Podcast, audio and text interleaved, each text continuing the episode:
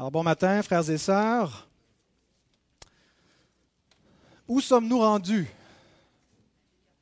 On est dans Matthieu, oui, mais où est-ce qu'on est rendu dans Matthieu? Matthieu 4.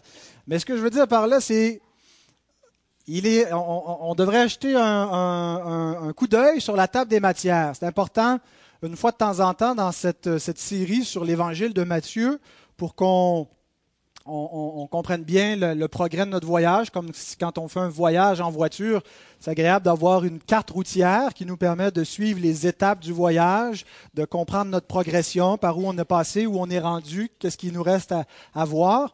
Et donc, ça nous aide à avoir une, meilleure compréhension de chaque étape où on est. Alors, vous pouvez regarder la table des matières suivantes que Guillaume ou Michel va nous afficher. Voilà. Euh, je l'ai mise aussi sur, euh, sur le site Un héros dans le net, détaillé, euh, qui, est un peu un survol de ce qu'on a parcouru jusqu'à présent. C'est le 19e message euh, d'exposition de l'évangile de Matthieu. Mais qu'est-ce qu'on a vu jusqu'à présent? Qu'est-ce que Matthieu a voulu nous montrer? Je pense qu'on vient de fermer une section de l'évangile de Matthieu, qui est la section d'introduction où, du chapitre 1, verset 1 jusqu'au chapitre 4, verset 11, Matthieu veut nous présenter le Messie. Il commence par nous introduire à son évangile en, présentant Jésus-Christ, mais Jésus-Christ comme Messie qui était promis, qui était attendu. Donc les enfants, vous avez une feuille de questions. La première question, c'est c'est quoi le but de la première section? C'est de nous présenter Jésus, le Messie. Et donc, comment il fait? Il commence par nous donner des preuves scripturaires, des preuves bibliques que Jésus est le Messie promis. Et donc, il cite plusieurs prophéties de l'Ancien Testament qui se sont accomplies en Jésus. Premièrement, la preuve généalogique, des versets 1 à 17 du chapitre 1. Ensuite, la preuve par son ascendance davidique via Joseph. Il, est, il a droit au trône de David par Joseph, qui même s'il n'est pas son père biologique, l'adopte, on le voit au chapitre 1. Il, euh, après la visite de l'ange, il consent à prendre Marie. Et donc, le, le, statut légal de, de, Joseph est conféré à Jésus. Et donc, il a droit au trône de David. Ensuite, il ajoute la preuve de sa messianité par sa naissance à Bethléem avec le, récit de la visite des mages qui viennent en pensant que le, roi des Juifs est né à Jérusalem ou d'autres. Mais non, euh, selon les, écrits des prophètes et de Michée en particulier, il est né à Bethléem et on voit déjà aussi les païens qui viennent adorer le, fils d'Abraham. Ensuite, il ajoute euh, une autre preuve par son appel hors de l'Égypte, euh, le vrai Israël donc une, autre preuve par la tentative du diable de détruire l'enfant mâle en utilisant Hérode qui euh, massacre tous les jeunes garçons de deux ans et moins dans la région de Bethléem. Euh, mais il échappe à cela selon les, prophéties euh, bibliques. Et on voit aussi que c'est avec à la lumière d'Apocalypse 12 que le, le, diable, le dragon voulait dévorer l'enfant mâle qui devait faire paître toutes les nations. Alors donc, euh, ces événements de la vie du Christ confirment une fois de plus sa messianité. Euh, parce que et c'est important d'amener ces preuves. Pensez-y, il, y a un personnage historique qui est né d'une manière qui semble, même s'il y a des événements extraordinaires, surnaturels qui entourent sa vie, euh, il n'y avait pas un aura constant qui entourait cet homme qu'on pouvait identifier. Ah ben oui, c'est Dieu, c'est Dieu fait homme. Il fallait le, le, démontrer bibliquement. Dieu a comme caché sa gloire. Et donc il le prouve par les événements de la vie de Jésus qui montrent ça correspond exactement au Messie que nous attendions. Ensuite, il ajoute euh, une preuve par son origine galiléenne. Il sera appelé Nazaréen. Euh, donc il cite euh, ou il paraphrase des prophètes en parlant des, des souffrances. Et c'est un Messie donc qui n'était pas conforme aux attentes populaires d'un, probablement un Messie de la Judée. Non, il est issu de la Galilée et il va être méprisé par le peuple, par les principaux en particulier. Alors, une fois qu'il a mis ces, preuves, il continue en nous montrant ensuite que le chemin du Messie est préparé par la voix de celui qui crie dans le désert. Euh, Jean-Baptiste, qui prépare le, chemin du Seigneur, encore là, euh, conformément aux, Écritures, qui avait annoncé celui qui annoncerait le Messie. Et euh, donc, on a passé quelques messages à, survoler étudier la prédication de Jean-Baptiste. Ensuite, nous voyons le Messie qui vient embrasser sa mission messianique, son, office et, son triple office de prêtre, euh, euh, sacrificateur, plutôt prophète, sacrificateur et roi, euh, lorsqu'il se fait baptiser par Jean-Baptiste, il est consacré donc par un lévite dans son ministère et il, se soumet à la volonté de son Père. Et donc c'est le début du ministère public.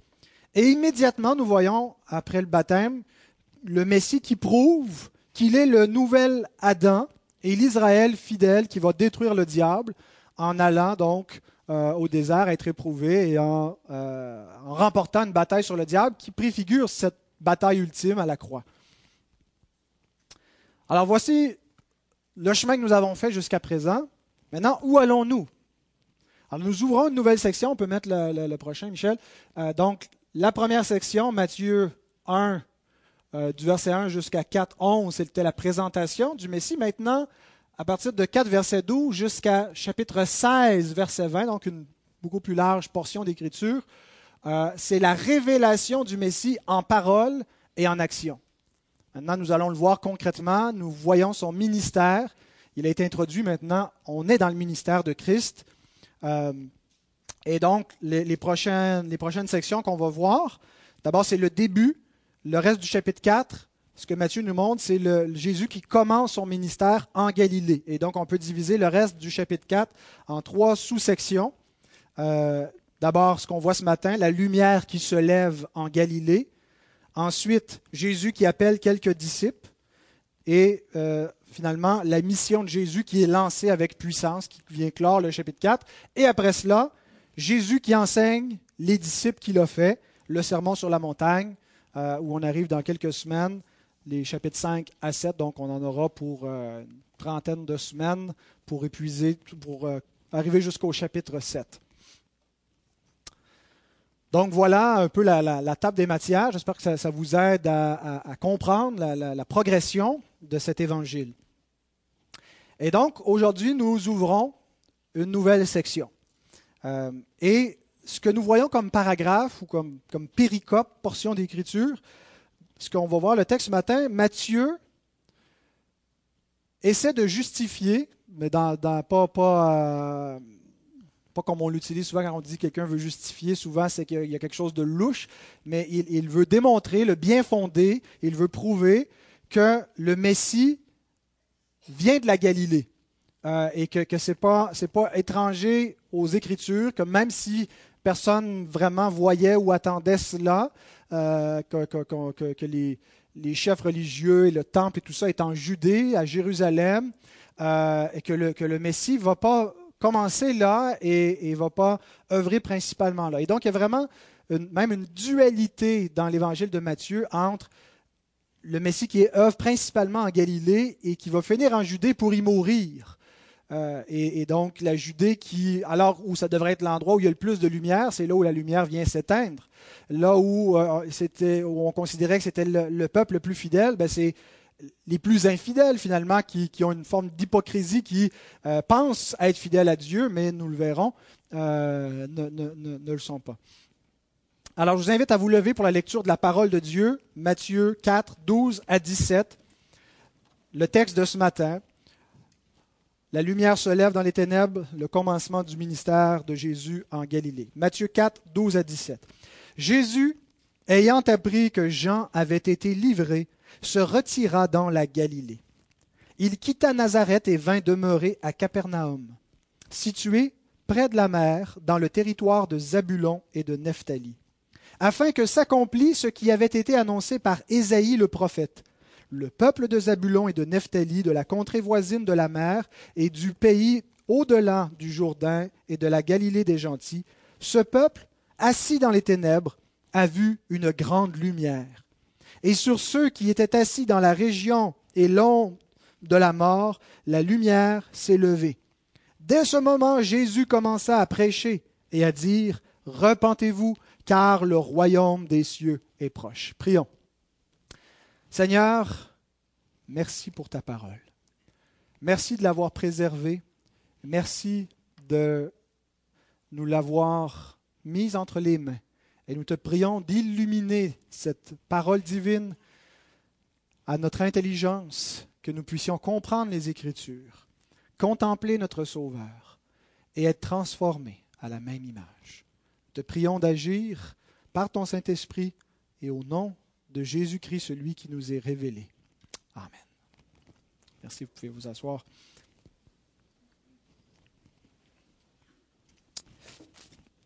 Alors, j'ai divisé le texte en, en trois. D'abord, les versets 12 et 13, euh, une introduction qui concerne Capernaum. Je vais dire un mot sur ça. Le cœur du passage, c'est les versets 14 à 16, où on a la prophétie d'Ésaïe euh, qui explique pourquoi. Jésus s'en va pas à Jérusalem, mais reste en Galilée et euh, œuvre à partir de Capernaum. Et finalement, le dernier verset, qui est l'application où Jésus commence sa prédication. Donc, Jésus a été baptisé, est passé de son baptême au désert, ressort vainqueur du désert, vainqueur de son épreuve et de la tentation, et s'en retourne en Galilée, probablement à Nazareth au début, euh, c'était là où il avait vécu. On ne sait pas combien de temps s'écoule entre son retour du désert, le temps qu'il arrive en Galilée, et qu'il reparte, qu'il quitte sa ville natale, ou pas natale, mais la ville où il a grandi, pour aller dans une nouvelle ville à, à Capernaum. Ce qui nous est dit, c'est qu'entre-temps, Jean a été livré. Matthieu va développer un peu plus tard sur ça, il va revenir sur, l'arrestation de Jean, les motifs, mais il fait juste le mentionner comme un peu euh, une des raisons qui fait que Jésus se retire. Euh, et, donc, ce qu'on doit comprendre, c'est que Jean, sa mission est achevée. Il a accompli ce pourquoi il a été envoyé, préparer le chemin pour le Seigneur, et maintenant, c'est lui qui entre en scène. Et lui-même, Jean a dit, il faut que, que je diminue alors que lui va croître. Euh, mon rôle est, fait, donc. Euh, il y aura peut-être des confusions un peu chez les gens parce qu'ils ne s'attendaient pas nécessairement à mourir en prison, s'attendaient à ce que le, royaume vienne avec éclat, comme, beaucoup, mais on, y reviendra aussi plus tard. Euh, mais donc, sa mission est accomplie, mais la prédication du royaume doit continuer. Le prophète, le premier qui, le prêche et qui, est, le premier héros qui proclame l'arrivée du roi, a terminé son travail. Maintenant, ça ne veut pas dire que la prédication doit cesser euh, elle est donc Christ reprend le flambeau et il y a exactement la même prédication que Jean. Jean prêchait en Judée, Jésus se retire en Galilée, dans le territoire d'Hérode, le tétrarque, celui qui a fait arrêter Jean, euh, qui va éventuellement le faire mourir. Euh, mais donc, il se retire des secteurs où, où le Baptiste prêchait. Et donc, il quitte Nazareth et il s'en va s'installer à Capernaum j'ai une carte. Je sais qu'on n'est pas trop, friand de, mettre trop d'images, mais je crois que c'est quand même utile un peu pour qu'on puisse euh, visualiser euh, la, géographie, comprendre les déplacements. Donc, c'est une carte du ministère de Christ en Galilée. Euh, donc, il nous est dit qu'il vient, ce, cela que je ne sais pas si vous arrivez à voir, où est, où est, Capernaum. Il y a la, la mer de Galilée. C'est vraiment un lac. Ce n'est pas une mer, là mais euh, on, l'appelait souvent la, mer soit de, Galilée ou la, mer de Tibériade ou le lac de Tibériade ou de Génézareth. Ça réfère tous à, ces différentes expressions au, même bassin, donc qui est ce lac-là. Et donc c'est juste au nord, euh, Capernaum, où c'est situé. Donc au nord de ce lac. Euh, et donc, Capernaum, qu'est-ce qu'on sait? Euh, Peut-être que le, nom veut dire village de Naoum, Capernaum. Euh, c'est peut-être euh, le Naoum de, le prophète des Écritures ou, un autre Naoum, on, ne le sait pas vraiment. La ville n'est pas mentionnée avec ce nom-là dans l'Ancien Testament.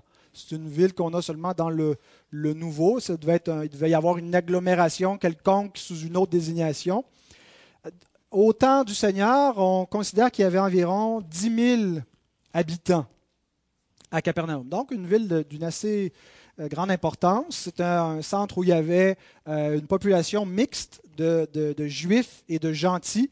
donc une synagogue où les, juifs pouvaient se réunir, peut-être plus qu'une même, pour, pour servir cette population. et donc c'est un centre aussi qui, était, qui avait une garnison de Romains. Donc les Romains avaient des, des, forces, avaient des soldats qui étaient gardés. On va voir un centenier qui va aborder le Seigneur euh, à Capernaum, donc qui, habitait là. Alors, un, centre assez important, une ville importante de la, Galilée. Euh, le, qui, est tout à fait sur la rive nord du lac de Tibériade, euh, dont un lac qui fait à peu près la moitié du lac Saint-Jean. Euh, et qui a environ la même forme. 21 km de long par 13 km de large. Et c'est un bassin sur la rive du Jourdain. Au nord, c'est le Jourdain qui l'alimente et il continue le, Jourdain au sud, vers Jérusalem.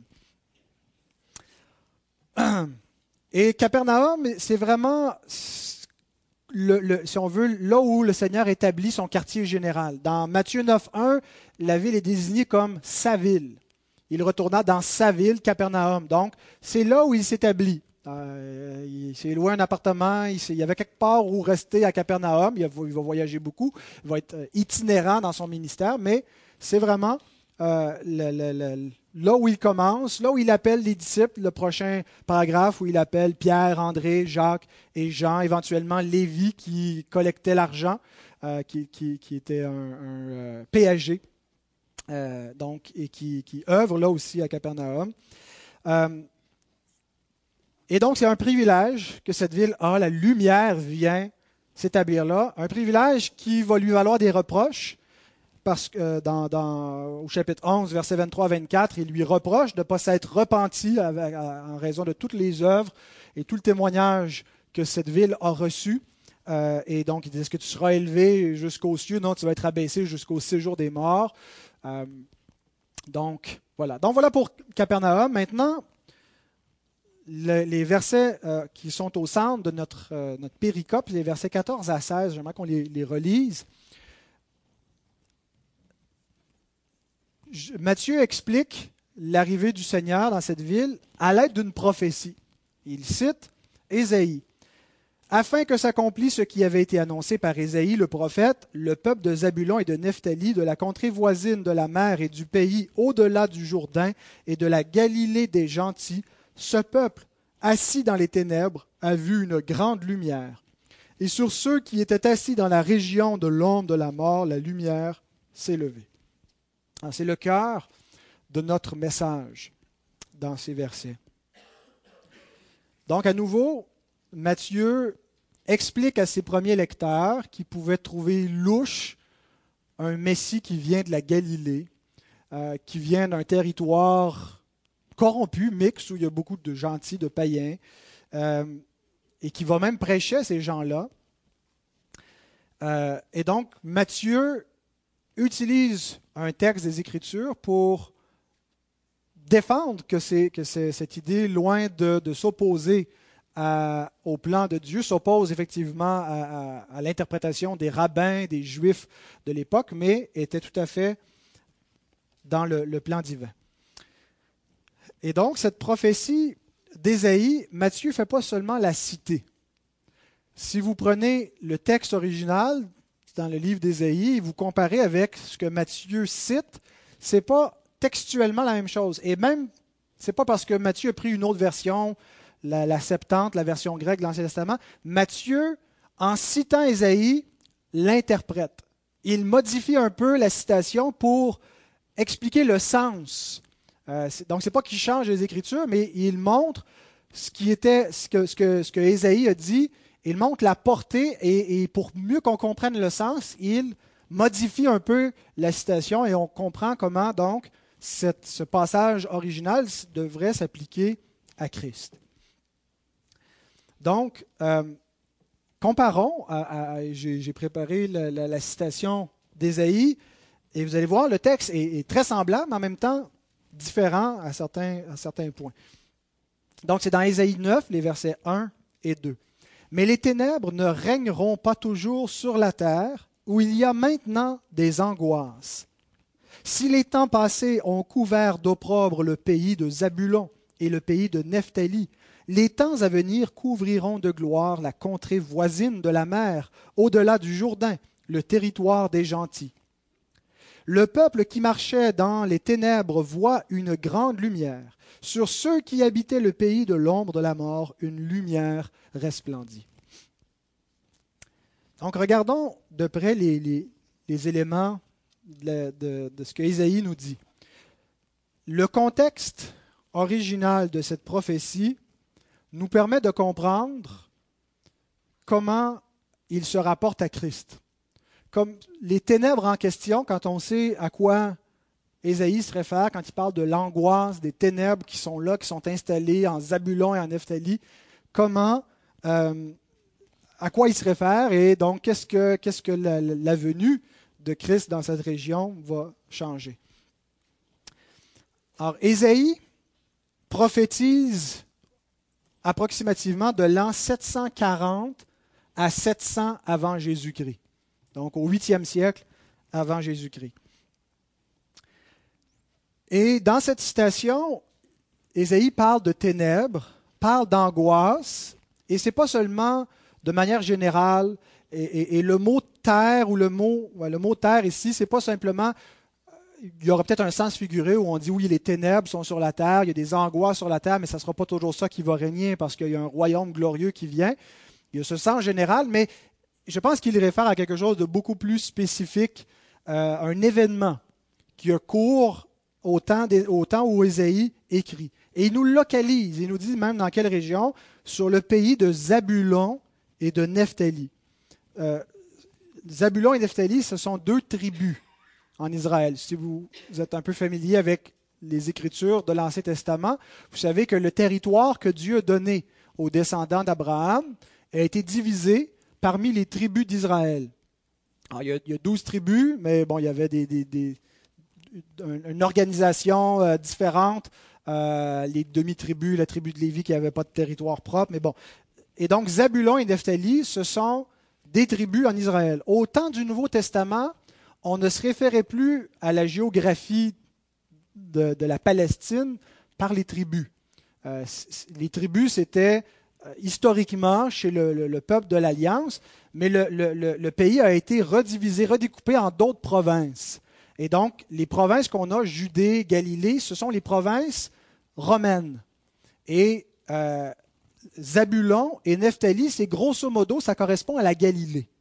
Donc, le, texte, finalement, nous parle du même territoire qui est la Galilée. Il l'appelle pas la Galilée parce que la Galilée, ça n'existait pas terminologiquement parlant au temps d'Ésaïe.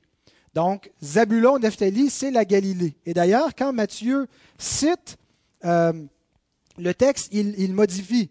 Au lieu de dire euh, que le, territoire des gentils, il dit la Galilée des gentils. Euh, donc, il interprète. Le, texte ne disait pas la Galilée des gentils, ça n'existait pas encore la Galilée. La Septante ne disait pas la Galilée.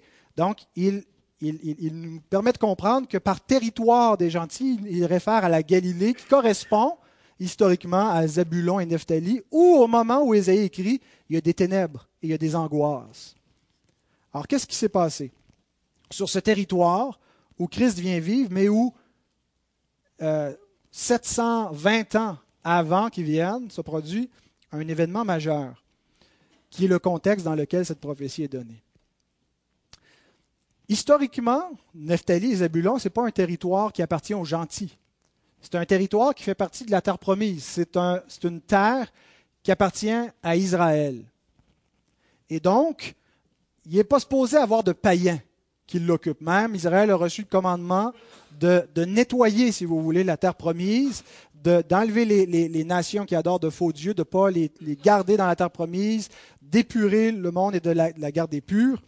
Euh, mais là, Ésaïe se réfère à ce, territoire de Zabulon et de Nephtali en disant que c'est le territoire des gentils. Et c'est la, raison pourquoi il y a des gentils. Les gentils, c'est les, non-juifs, les, païens, les, non-circoncis, ceux qui sont en dehors de l'alliance. Euh, leur présence dans ce territoire explique pourquoi il y a des ténèbres et il y a des angoisses au moment où Ésaïe écrit ces lignes. Le contexte, c'est celui de la chute du royaume nord d'Israël. J'espère que euh, toutes ces notions géographiques et politiques vous mélangent pas trop. Euh, je, présume déjà une connaissance de base chez les auditeurs de la connaissance de l'histoire d'Israël, où Dieu a donné, il y avait un seul peuple d'Israël, n'est-ce pas? Et donc, le premier roi, Saül, après Saül, David, après David, Salomon, et après Salomon, euh, le, fils de Salomon, Roboam, a euh, tyrannisé un peu le peuple et le royaume d'Israël s'est scindé en deux. Et donc, à partir, après, après Salomon, on voit deux royaumes en Israël. Il y a le royaume qui est au nord, avec pour capitale Samarie, et qui est beaucoup plus dans une lignée d'idolâtrie, avec des rois qui sont euh, très peu fidèles à, l'Éternel et qui, veulent s'éloigner même euh, délibérément de, David et de, Jérusalem, de peur que le peuple veuille se remettre sous le trône de, David. Et on a donc la tribu que Dieu conserve à David, Juda au sud, qui est préservée et qui est relativement plus fidèle, même s'il y aura des rois infidèles. Et donc, euh, on a ces deux royaumes en Israël qui sont divisés. Et Ésaïe écrit dans le contexte d'un événement où le royaume du Nord va s'écrouler, où la population va être déportée, où la capitale va être investie par des ennemis et ils vont importer, ils vont mettre partout dans leur territoire, en Zabulon et en Nephtali, des païens qui vont importer d'ailleurs et qui vont occuper à partir de ce moment-là pour toujours le territoire d'Israël. Il n'y aura plus de liberté. C'est la fin de l'indépendance. Et avant cette époque-là, Israël avait traité avec des ennemis, il a combattu les Philistins, a combattu toutes sortes de, menaces sur son territoire. Mais maintenant, ce n'est plus à de petits ennemis locaux qu'Israël a affaire, c'est à un empire. L'empire assyrien. On peut voir une prochaine carte. Alors, ce que vous voyez ici, ça, c'est l'empire des Assyriens.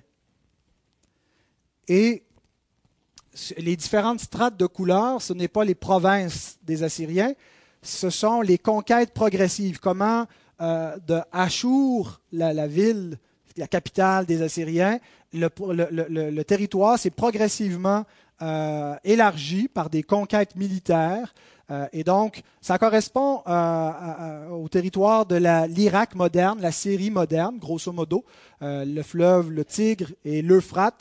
Et donc, sur l'espace de plusieurs siècles, les Assyriens ont grossi, grossi, grossi.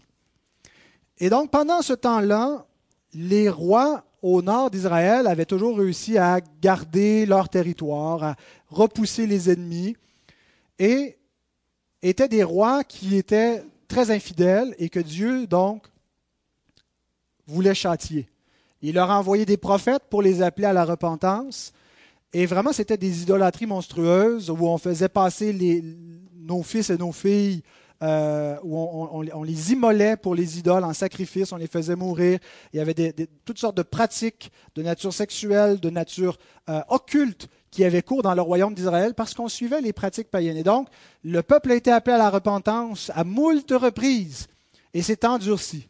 Et à un point où Dieu dit maintenant, c'en est assez, vous allez boire la coupe de ma colère, je vais prendre un bâton, la Syrie, pour vous frapper. Le prophète Osée est dans ce contexte-là. Si vous lisez Osée, et quand il parle de l'infidélité, il s'adresse au royaume nord que Dieu va maintenant punir. en même temps, il y aura de l'espoir pour ce royaume, mais Dieu va le punir. Et donc, la chute de ce royaume arrive définitivement en 722 avant Jésus-Christ. Si vous voulez, dans, vos Bibles, lire ça cet après-midi pour avoir le, contexte et la description, c'est dans 2 Rois, chapitre 17. Donc, qu'est-ce qui se passe? C'est que progressivement, les Assyriens se sont rapprochés, ont imposé un tribut, une taxe euh, au roi à Samarie en disant, vous allez maintenant, vous êtes soumis à notre autorité, vous allez nous payer. Euh, donc, euh, il devait taxer sa population. Euh, et, au début, ils acceptaient d'être un royaume vassal, ils n'avaient pas le choix, c'est ça ou c'est la mort. Et le roi d'Israël au nord a, voulu se dégager de l'emprise des Assyriens, a fait appel à l'Égypte. Et donc, quand tout ça est arrivé aux oreilles du roi d'Assyrie, Salmanazar, c'en est assez maintenant. Ils ont investi Samarie, la capitale d'Israël au nord, avec de puissantes armées. Pendant trois ans, ils ont fait le siège de Samarie, ils ont entouré la ville. Et donc, imaginez, euh, il y a eu des choses affreuses qui se passent dans, ce contexte-là de siège militaire où les gens sont, privés de tout, meurent de faim, euh, mangent leurs enfants qui sont morts. Euh, C'était réellement une catastrophe. Et donc, à la fin du siège, les Assyriens, eux, avaient une méthode très particulière, propre à eux, et très efficace pour soumettre les populations qu'ils conquéraient. Ils déportaient les gens et ils importaient d'autres pour occuper le territoire. Et donc, ils laissaient une partie du peuple derrière, occuper la place, les villes, mais ils importaient d'autres gens. Et donc, les, écrits chez les Assyriens nous rapportent que euh, Salmanazar a déporté 27 290 personnes de Samarie. Donc, ils ont conquis la ville et donc enchaîné des gens, les ont emportés dans différents endroits de leur territoire et ont amené des Babyloniens, des Mèdes et toutes sortes de gens pour habiter la Samarie et la région. Et donc, à partir de ce moment-là, c'est un point tournant dans l'histoire d'Israël. Le royaume du Nord a perdu son indépendance. Il n'y aura plus de roi au Nord. Les Juifs qui vont continuer d'habiter là vont toujours être dans une population mixte. Euh, c'est plus un territoire qui appartient à Israël, c'est devenu le territoire des gentils. Ça appartient maintenant, les gentils ne sont pas nécessairement gentils, ils sont méchants dans ce cas-ci, mais les, païens. Donc c'est un, territoire qui appartient maintenant aux païens. Et euh, le Sud va réussir à se, à se, garder, Jérusalem va réussir à garder son indépendance des Assyriens, va être éventuellement conquise par les Babyloniens. Mais donc, un point tournant en 722 avec la chute. Et c'est dans ce contexte-là qu'Ésaïe écrit. Relisons ce qu'il nous dit, Ésaïe 9, 1 et 2. Mais les ténèbres ne régneront pas toujours sur la terre où il y a maintenant des angoisses. Si les temps passés ont couvert d'opprobre le pays de Zabulon et le pays de Nephtali, les temps à venir couvriront de gloire la contrée voisine de la mer, au-delà du Jourdain, le territoire des gentils. Le peuple qui marchait dans les ténèbres voit une grande lumière. Sur ceux qui habitaient le pays de l'opprobre de la mort, une lumière resplendit. Donc, 700 ans après que tout cela est écrit, que ces événements sont passés, Matthieu lit son Ancien Testament et voit dans ce texte une prophétie que la lumière, quand elle va venir dans le monde, va commencer à poindre à l'endroit même où en ce moment il y avait des ténèbres et des angoisses. Là où Dieu a frappé avec les Assyriens le bâton de sa fureur son peuple infidèle, Dieu va faire naître son royaume.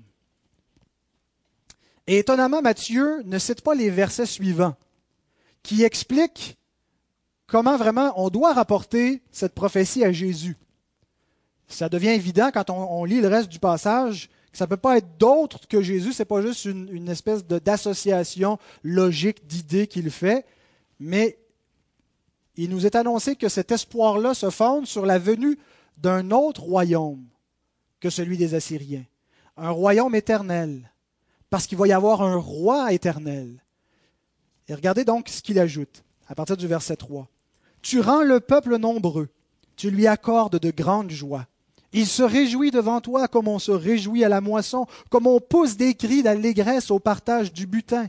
Car le joug qui pesait sur lui, le bâton qui frappait son dos, la verge de celui qui l'opprimait, tu les brises comme à la journée de Madian.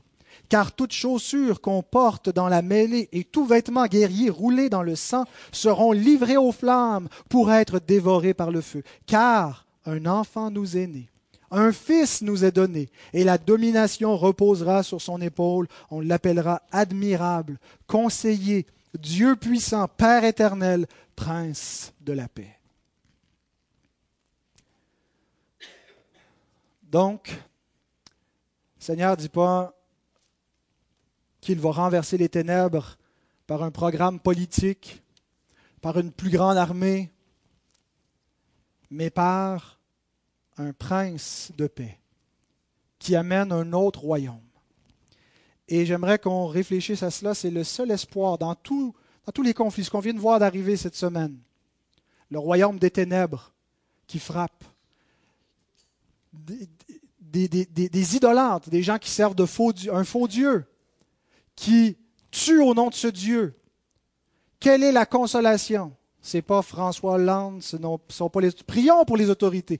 Mais la consolation, c'est le royaume de paix. C'est que les ténèbres et l'angoisse ne règnera pas toujours sur la terre.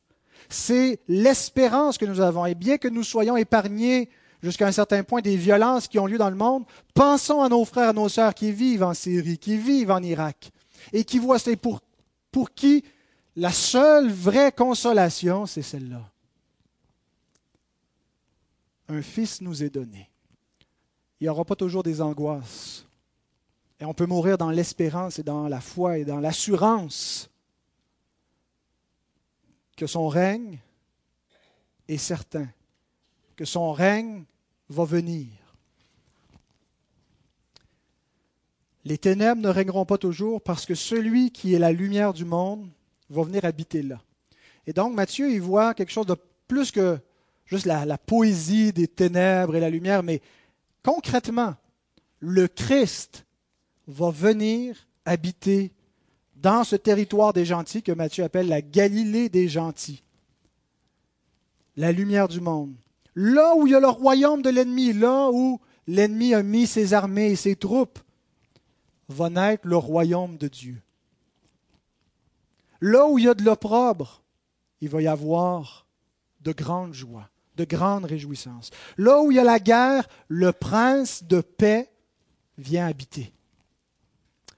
Et il y a différentes applications en pensant aux différents lecteurs qui ont pu lire ce texte. D'abord, les premiers lecteurs. Imaginez. Eux, ils attendent donc un Messie politique, un peu révolutionnaire, qui va régner de Jérusalem voir le trône de David. Et, Matthieu et tous les auteurs du Nouveau Testament viennent vraiment challenger, si vous me passez l'expression, euh, renverser cette façon de voir le royaume de Dieu et cette fausse attente messianique. Il veut que ses premiers lecteurs comprennent que non, vous, vous, vous pensez que la Judée est dans la lumière et que la Galilée est dans les ténèbres. Et d'une certaine façon, c'est vrai que la Judée, c'est là où on gardait la parole de Dieu à Jérusalem et qu'il y avait encore cette, religion de l'ancienne alliance et cette lignée qui attendait et que la Galilée est un peu plus livrée elle-même. Oui, il y, a une diaspora, il y a des croyants, il y a des gens qui attendent leur royaume, mais sont dans une population païenne.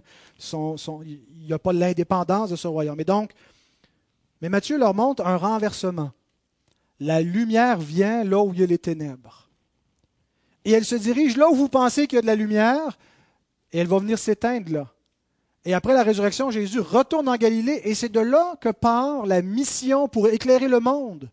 Tout ce que Jésus a enseigné en disant Vous êtes la lumière du monde, qu'on va voir dans quelques chapitres, vous devez briller. Euh, cette mission d'aller conquérir le monde au nom de Christ, non pas par l'épée, mais par l'épée de la parole, commence avec la Galilée, là où il y avait les ténèbres. Et c'est là où il leur donne rendez-vous dans Matthieu 28. Donc, ces premiers lecteurs, imaginez, c'est un renversement. Ils doivent changer de paradigme, réaliser qu'ils ont, qu'ils ont mal compris. Et comprendre aussi que Dieu ne fonctionne pas comme eux pensaient. Dieu prend les choses faibles de ce monde et se glorifie avec. Dieu prend un Messie méprisé, un Messie crucifié, un Messie rejeté par son propre peuple, et il le fait roi et seigneur du monde aux yeux de son peuple, ce n'est que ténèbres. Christ, c'est rien. Et pourtant, c'est lui qui est la lumière, c'est lui qui est le roi puissant. Et donc, Dieu se plaît à, à prendre ce que les hommes méprisent et pour révéler au travers de cela sa gloire. Une autre application pour d'autres lecteurs, c'est de réaliser que les gentils, les païens, ont une place ces mêmes gens qui ont investi, qui ont commencé à, venir habiter, qui vont adopter parce que les, Galiléens et les Samaritains, c'est ce qu'ils sont. Ce sont des gens d'origine païenne, perse et, autres, euh, babyloniennes, qui ont été importés par les Assyriens dans ce territoire-là et qui vont adopter une partie des coutumes, des croyances des Juifs en gardant en même temps des croyances païennes. Et donc, eux aussi sont appelés à entrer dans le royaume. Il y a une place pour les gentils et pour les païens. Donc c'est une bonne nouvelle pour nous. Le Messie ne vient pas que pour Israël. L'évangile est d'abord prêché aux Juifs, pour le Juif premièrement, mais pour le Grec aussi, pour les Romains, pour les Québécois, pour tous ceux en aussi grand nombre que le Seigneur appellera. Ils sont appelés. Et donc on voit, le Seigneur veut montrer ça en évidence en envoyant le fils de David, non pas dans, un, dans une concentration très très forte de Juifs, mais dans un, endroit mixte. Et donc, dans la Galilée des gentils, il fait briller sa lumière. Et je pense qu'il y a certainement une application spirituelle à faire également pour tous.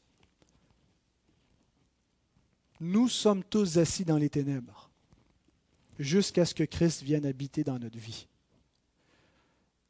il y, a, quelque chose de littéral.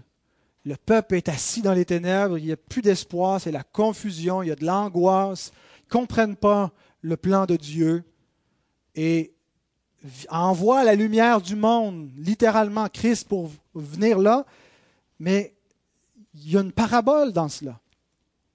Nous sommes tous dans les ténèbres. Et les ténèbres peuvent être faites de différentes choses l'angoisse. Sans le Christ, il n'y a pas d'espérance. Et, beaucoup vivent des angoisses et des dépressions parce qu'ils n'ont pas la lumière, parce qu'ils sont dans les ténèbres. Peut-être certains de vous, c'est dans cet état, dans un état de faiblesse, dans un état de, de grande souffrance physique et morale, dans un état où vous étiez brisé, où le Christ est venu vous rencontrer. Les ténèbres réfèrent aussi au péché. Sans le Christ, on vit dans le péché. On vit en suivant nos propres voies. On ne voit pas clair. Et on se justifie, on pense que nos voies sont droites. Aux yeux des hommes, leurs voies sont droites. Mais c'est Dieu qui pèse les cœurs. Et donc on vit dans des péchés qui nous détruisent, dans des plaisirs qui nous dominent et qu'on ne domine plus. Combien sont assis dans les ténèbres? Combien sont sous l'esclavage, sous la férule, sous la tyrannie de leurs péchés et s'en vont à la mort pour l'éternité? Et le seul qui peut les délivrer, qui peut les affranchir, c'est Christ qui est la lumière. Les ténèbres réfèrent aussi à l'ignorance. Hier, on écoutait, Caroline et moi, L'heureux naufrage. Et, c'est intéressant, ce documentaire, euh, fait surtout chez des Québécois, mais d'autres francophones aussi d'Europe, des philosophes, des penseurs, d'anciens prêtres, qui réfléchissent à, toute cette phase de sécularisation où on a abandonné la foi. Puis là, il y a un vide. Et, on est dans l'ignorance. Et ce qui m'a frappé, c'est de réaliser combien tout le monde s'entend pour dire qu'il doit y avoir des réponses, mais on ne les a pas. Et, ce qu'on sait, c'est qu'on ne sait pas. On constate qu'on est dans le noir. Et ceux qui disent qu'ils savent, ne savent pas. Ben, aussi arrogant que ça peut sonner à leurs oreilles, nous connaissons le Christ et nous ne sommes pas dans l'ignorance. Mais les ténèbres, ça caractérise l'ignorance de l'homme. Ils vivent sans savoir pourquoi. Ils sont là. Pourquoi sommes-nous là? Quel est le but de l'existence? Qu'est-ce qui arrive après la mort? Ces grandes questions sans lesquelles on ne peut pas vivre proprement. Si on n'a pas les, bonnes réponses à ça, forcément, on mène notre vie dans les ténèbres. On est aveugle. Comme la nuit, quand on avance à tâtons, on ne sait pas où on va.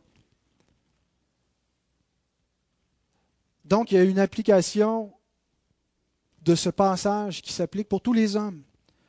L'angoisse, les souffrances, le péché et l'ignorance, jusqu'à ce que Christ entre dans notre vie. Jusqu'à ce que, comme à Capernaum, il est venu habiter, il vienne habiter en nous. Et c'est une application que l'Écriture fait. Paul nous dit dans 2 Corinthiens 4, 6 et 7, Car Dieu qui a dit, La lumière brillera du sein des ténèbres, a fait briller la lumière dans nos cœurs, pour faire resplendir la connaissance de la gloire de Dieu sur la face de Christ. Nous portons ce trésor dans des vases de terre, afin que cette grande puissance soit attribuée à Dieu et non pas à nous. Nous étions assis dans les ténèbres. Nous étions ignorants, nous étions voués à notre péché. Nous étions dans les angoisses existentielles jusqu'à ce que Christ vienne briller sur nos vies. Que Dieu le fasse resplendir dans nos cœurs, fasse resplendir sa propre gloire sur son Fils qui est en nous. Et voici comment il entre dans nos vies. Le verset 17. Voici comment la lumière brille dans les ténèbres. Voici comment on entre dans ce royaume. Comment Christ entre dans notre vie. Dès ce moment, Jésus commença à prêcher et à dire, Repentez-vous, car le royaume des cieux est proche. Il ne vient pas avec de grands discours métaphysiques, puis on va commencer avec les prolégomènes, supposons la non-existence de Dieu. Qu'est-ce que Il commence avec une proclamation officielle. Le royaume est entré. Et c'est exactement la même prédication que Jean-Baptiste, donc je ne vais pas détailler euh, le sens du mot repentance, le sens du royaume. Si, vous voulez, reportez-vous au message 11 de cette série où on a vu cela. C'est la même prédication, exactement les mêmes mots qui sont employés. Mais simplement quelques, quelques mots pour commenter. C'est ainsi que vient le royaume, par la prédication. Christ va faire beaucoup de choses pour montrer le royaume de Dieu, des œuvres, des miracles, mais le moyen par excellence par lequel le royaume de Dieu se manifeste dans le monde, c'est par la prédication. Le royaume est annoncé. Et donc c'est par la prédication de la croix que Dieu sauve les croyants et qu'il étend son royaume et qu'il vient conquérir le royaume des ténèbres. Il fait entrer la lumière dans le monde. Et on parlera plus tard des, autres euh, signes de ce royaume, les guérisons que Christ opère euh, et, leur portée eschatologique, mais c'est le moyen par excellence. C'est sur ça que nous devons nous concentrer, la révélation. Et, le, verbe que Matthieu emploie pour dire euh, qu'il commença à prêcher, le verbe prêcher, le verbe kérousso en grec, euh, le, prédicateur, c'est le kéroux qui a donné le héros. Et c'est pas juste un discours, c'est pas juste quelqu'un, c'est l'idée d'un discours officiel il y, a, une proclamation. Il y a un roi qui envoie un messager. Et donc, on peut dire ici que le, roi, c'est Dieu, et il envoie le, grand héros du royaume, son propre fils, et qui proclame. Et c'est donc une proclamation officielle. Oyez, oyez. Ça veut dire quoi? Oyez, oyez. Entendez. Louis, oyez. Le royaume est arrivé. Et cette proclamation officielle, c'est une invitation à entrer dans le royaume de Dieu. Ce n'est plus. Dieu a laissé les ténèbres venir dans le monde. Il a laissé les nations suivre leur propre voie. Mais voici maintenant, il a annoncé son royaume. Ce royaume était contenu dans un petit reste, pas juste en Israël, mais en Israël, il y a un Israël fidèle qui était préservé parce que même en Israël, il y avait le royaume des ténèbres. Mais il avait gardé une lampe allumée. Mais maintenant, il veut que cette lampe brille sur toute la terre. Et donc, il y a une invitation à entrer dans le royaume. Et cette invitation est la suivante. Repentez-vous. On pourrait dire sortez des ténèbres. Repentez-vous, on l'associe tout de suite à je fais le mal, je dois arrêter. C'est une bonne association, mais prenons-le dans le sens plus large. Vous êtes dans l'angoisse et dans la dépression. Repentez-vous. Sortez des ténèbres. Venez à la lumière de Christ. Repentir veut dire changer de direction. Vous vivez dans le, péché, dans la confusion. Sortez des ténèbres. Venez à Christ. Vous êtes dans l'ignorance. Sortez de cette ignorance ténébreuse et venez connaître Dieu sur la face de Christ. Contemplez-le, suivez-le, confiez-vous en lui. C'est la proclamation officielle qui est faite. Et c'est un privilège de l'entendre. Bien-aimé, Dieu ne doit pas cette proclamation à qui que ce soit. Et il y a des hommes et des femmes qui sont morts dans l'histoire sans avoir entendu cette invitation et qui vont quand même périr sans cette invitation, puisqu'ils n'ont aucune excuse pour leur péché. Et Dieu ne leur doit pas de leur révéler le moyen de grâce. Considérez-vous privilégié d'avoir entendu cette proclamation, cet appel à entrer dans le royaume de Dieu. Et il faut répondre. Ne pas venir, ne pas répondre positivement à l'appel, c'est une réponse. Ceux qui tardent et qui restent à la porte et qui espèrent entrer au dernier moment, je vais essayer de profiter du mieux possible des, deux mondes, répondent à Dieu et refusent l'invitation.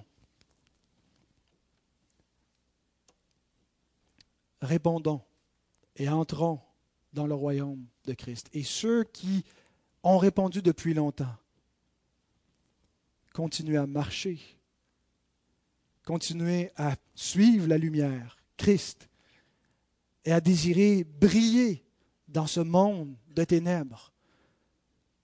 Nous sommes le canal, nous sommes le véhicule que Dieu veut utiliser pour que les hommes voient. Une lumière sur une montagne, une lampe qu'on ne met pas sous le boisseau, mais qu'on la met bien haut dans la pièce pour que tout le monde la voie. Et depuis ce ce commencement, depuis que Christ a commencé à proclamer le royaume après le prophète Jean-Baptiste, son royaume avance dans le monde. Il fait des progrès. Et il va aller grandissant jusqu'à conquérir. Est-ce que, Christ va revenir avant que tout soit conquis et qu'il va chasser complètement les ténèbres? Dieu connaît son plan. Il ne nous a pas été donné de comprendre tous ces mystères que Dieu a gardés cachés. Mais une chose qui est certaine, c'est que la lumière ne s'éteindra jamais. Même si les ténèbres continuent d'avancer, même si l'ennemi frappe par le terrorisme, par la fausse philosophie, par toutes sortes, il ne pourra pas conquérir le monde.